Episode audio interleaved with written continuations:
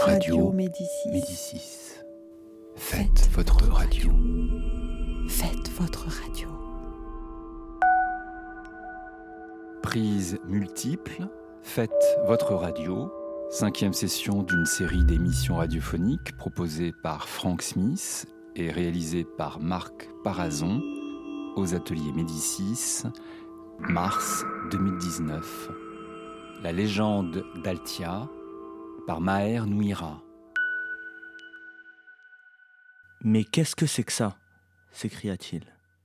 Ça y est, il est là, murmura Sheya. Vite Il faut sortir d'ici, nous n'avons plus le temps. Elle tendit à Iblis des vêtements et le pressa de se vêtir.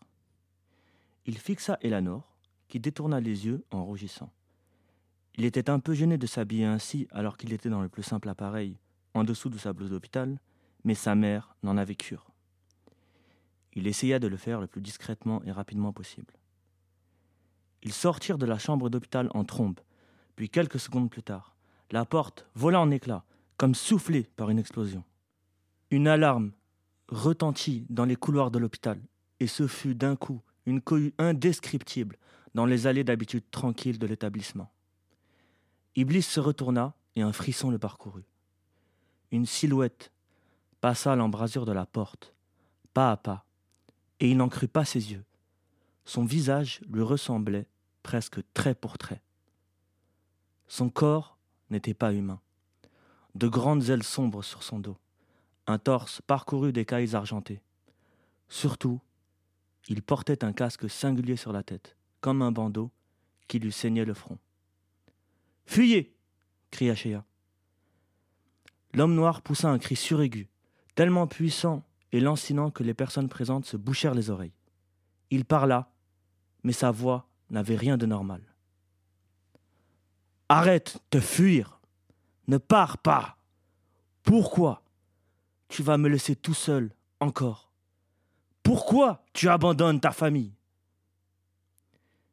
Iblis, effaré par ce qu'il venait d'entendre, s'arrêta un instant. N'écoute pas, lui cria Shea. Ne réfléchis pas. Il ment pour te duper.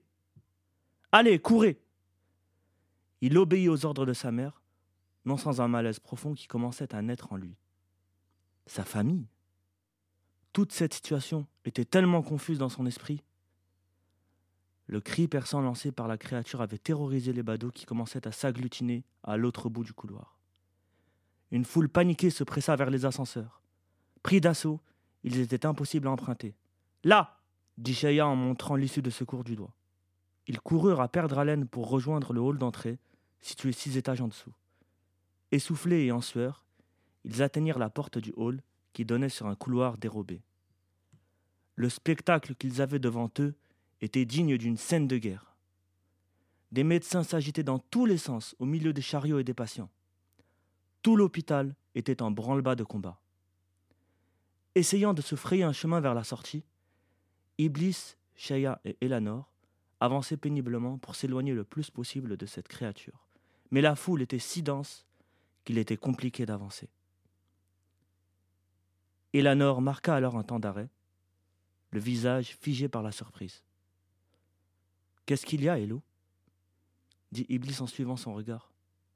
C'est pas vrai, c'est vraiment lui s'écria-t-elle. Elle l'avait reconnu. Le conducteur. Lui qui? Et il jeta un œil là où Elanor pointait du doigt. Tout ce qu'il vit, c'était un homme grassouillet, assis sur un chariot. Arborant un bandage sur la tête, il semblait complètement atone. L'homme croisa le regard d'Iblis et d'Elanor et son expression changea radicalement. Terrifié, il se leva et fuit sans demander son reste.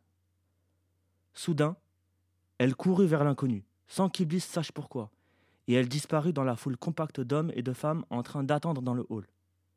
Non crièrent Shea et Iblis de concert, mais leurs voix ne parvinrent pas à la jeune fille. Je vais la chercher, dit Iblis à sa mère. Laisse-la, dit-elle. Nous n'avons pas le temps de flâner. Cette créature est dangereuse. Il hésita un instant. Que faire? Il voulait la vérité sur cet homme noir étrange, sur cette maudite marque qui ne lui avait attiré que des ennuis depuis hier, mais il connaissait Eleanor. Elle ne faisait jamais rien au hasard. Si elle avait désobéi à sa mère, c'est qu'elle avait une raison bien précise. Il ne pouvait pas la laisser toute seule.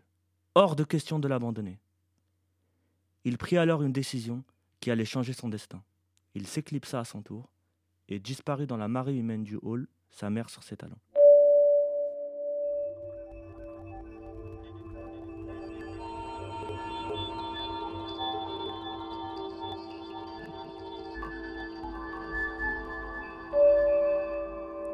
Chapitre 2 Révélation Elanor releva la vieille dame, mais elle ne pouvait plus rattraper l'homme qu'elle poursuivait depuis quelques minutes. Il s'éloigna en la narguant, ce qui eut le don de la mettre hors d'elle. Cours, tu ne perds rien pour attendre, espèce de lâche, siffla-t-elle. C'est alors qu'Iblis et passèrent devant elle sans la voir, mais elle les là. Ouf, tu es là, répondit-il soulagé. Je vous avais dit de ne pas faire d'histoire et de me suivre sans discuter, tempêta Sheya. Mais pourquoi t'as pété un câble comme ça? T'es parti devant sans nous prévenir s'exclama Iblis. C'était le conducteur de la voiture. C'est lui qui s'est enfui, se justifia Eleanor. Le teint de Sheya vira soudain au blanc. Qu'est-ce que tu dis? Quelqu'un d'autre t'a vu? Elle était troublée. Ils avaient maintenant un gros problème de plus sur les bras. Il pourrait nous dénoncer à la police, supposa Iblis. Shaya était sur le qui-vive, aux aguets. Vous n'avez pas l'air de comprendre. Cette chose s'en prendra à quiconque peut le mener sur la piste des neuf sœurs, y compris ce conducteur. Neuf quoi? dirent-ils tous deux circonspects. Elle se rendit compte qu'elle en avait trop dit. Peu importe. Cachons-nous avant qu'il nous trouve. C'est quoi? Les neuf sœurs, insista Iblis. Pas maintenant, mon fils, par là, dit-elle en montrant une salle à gauche d'un couloir. Iblis suivit, agacé par tant de mystères. Il était écrit salle de radio, entrée interdite. Ils entrèrent dans une pièce sombre mais vide. Plus personne n'était à l'intérieur. Les patients et personnels ayant fui vers le hall. Un bruit terrible retentit à l'extérieur, des cris à faire froid dans le dos. Puis la voix d'outre-tombe cria si fort qu'on l'entendait même du fond de la salle. Où es-tu? La clé Donne-moi la clé C'est le seul moyen. Le sol trembla pendant quelques secondes, puis les secousses s'arrêtèrent peu à peu.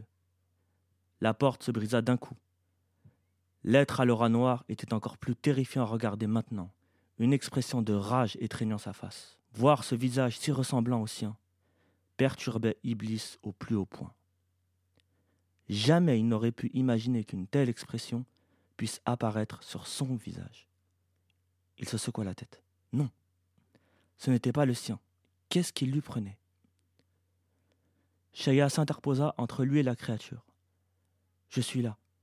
Ne lui fais pas de mal. Il ne sait rien de toute cette histoire. L'homme noir hésita. Il se prit la tête à deux mains, Chaya continuant de lui parler d'une voix douce, lentement. Elle regarda les deux enfants sans un mot. D'un regard, ils comprirent qu'ils devaient la suivre. Ils étaient presque arrivés à la porte lorsque l'aura noire s'intensifia autour de la créature. Oh non s'écria-t-elle. Courez, sauvez-vous Il reprit contenance, mais cette fois, plus un mot ne sortit de sa bouche. Il repoussa Shaya si violemment contre le mur qu'elle s'écroula, sonnée. Maman gémit Iblis. Le jeune garçon voulut intervenir, mais Elanor le retint. Qu'est-ce que tu fais? Lâche-moi Écoute ta mère Fuis lui dit-elle terrorisée. Il se dégagea de l'étreinte. C'est ma mère vociféra-t-il avec force. Au lieu de rester planté là, viens m'aider. Elle avait si peur qu'elle ne pouvait plus bouger. Tout ce qu'elle put faire, c'était d'assister impuissante à la téméraire tentative d'Iblis d'arrêter cette abomination. Le garçon s'adressa à leur assaillant. Toi, qu'est-ce que tu crois faire en frappant ma mère comme ça? Il avait frappé de derrière, de plein fouet. La créature alla valser à l'autre coin de la pièce. Cependant, il se remit debout et avança lentement vers le garçon, le toisant d'un sourire narquois. Il était très grand, dépassant Iblis de trois bonnes têtes au moins. Un frisson parcourut le corps du fils de Sheya, et son instinct lui commanda de reculer. Cette personne dégageait quelque chose de malsain. Je vois que l'arrogance est un trait de famille. Ton père aussi était courageux. Courageux, mais stupide, lui dit la créature. Mon père? La confusion régnait chez lui. Comment le connaissait-il?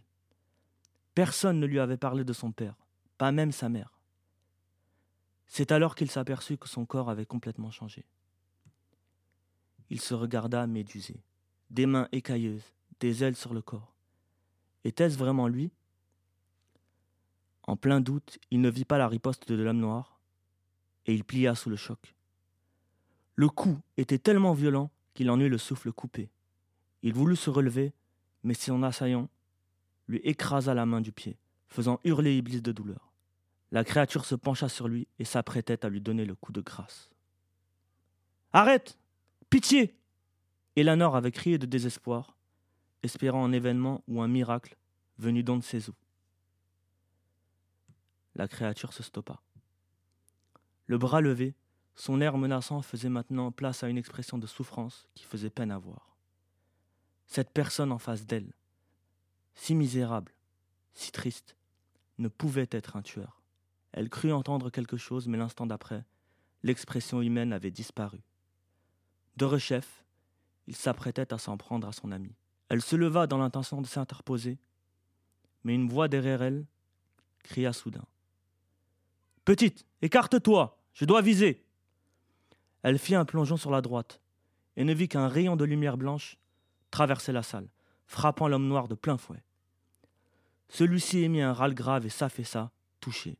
Elanor tourna la tête vers la porte et elle vit un homme musclé portant une énorme arme dans ses deux mains. Iblis, remis de son choc de tout à l'heure, reconnut tout de suite la mystérieuse personne. Curtis Wallace? Que diable faisait-il ici? Mais il y avait plus important. Sa mère, elle n'était plus là où la créature l'avait assommée. Le assaillant peina à se relever, affecté par le tir de Wallace. Pesta Curtis. Toujours debout? T'es plutôt du genre coriace? Dans ce cas, double dose pour toi. Il s'apprêtait à faire feu lorsqu'il s'arrêta soudain. Sheya fit rempart de son corps, implorante. Ne le tue pas. Il ne mérite pas d'être tué. Aïcha. Il resta en joue, malgré les supplications de la mère d'Iblis. Il leur avait fait tellement de tort. À cause de lui, son meilleur ami n'était plus. Une telle abomination n'avait pas sa place parmi les vivants. Il tenait fermement son arme entre les mains, mais voir ainsi Sheya rendait cette situation insupportable à ses yeux. Il tenta de la raisonner. Si on ne le neutralise pas maintenant, il reviendra vous faire du mal, à toi et à ton fils. Je comprends tes raisons. Mais là, lui-même avait renoncé. Il a cherché jusqu'au bout des solutions pour éviter des tueries inutiles. Elle hocha négativement la tête. Non, tu ne comprends pas. Tu ne peux comprendre. C'est mon fils. Wallace hésita. Elle avait presque hurlé, tant ce mot en elle remuait ses entrailles. C'était l'amour d'une mère envers son enfant. Il écarquilla les yeux de stupeur.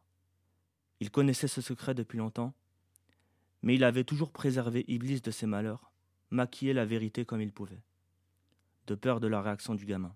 Qui sait comment il allait réagir face à ces événements? Iblis, bouche bée, restait prostré. La créature affaiblie profita de ce moment d'inattention pour fuir prestement. Wallace savait. Il aurait pu le tuer, mais assassiner froidement un proche de sang-froid devant lui quel genre d'homme deviendrait-il? Après cela Il releva l'arme et le laissa s'en aller. L'homme noir se jeta dans une brèche qui ouvrait sur un paysage inconnu. Puis jetant un dernier regard à Iblis. Toi, je te retrouverai, car nos destins sont liés. Prends soin de notre mère, mon frère. C'était la légende d'Altia, par Maher Nouira.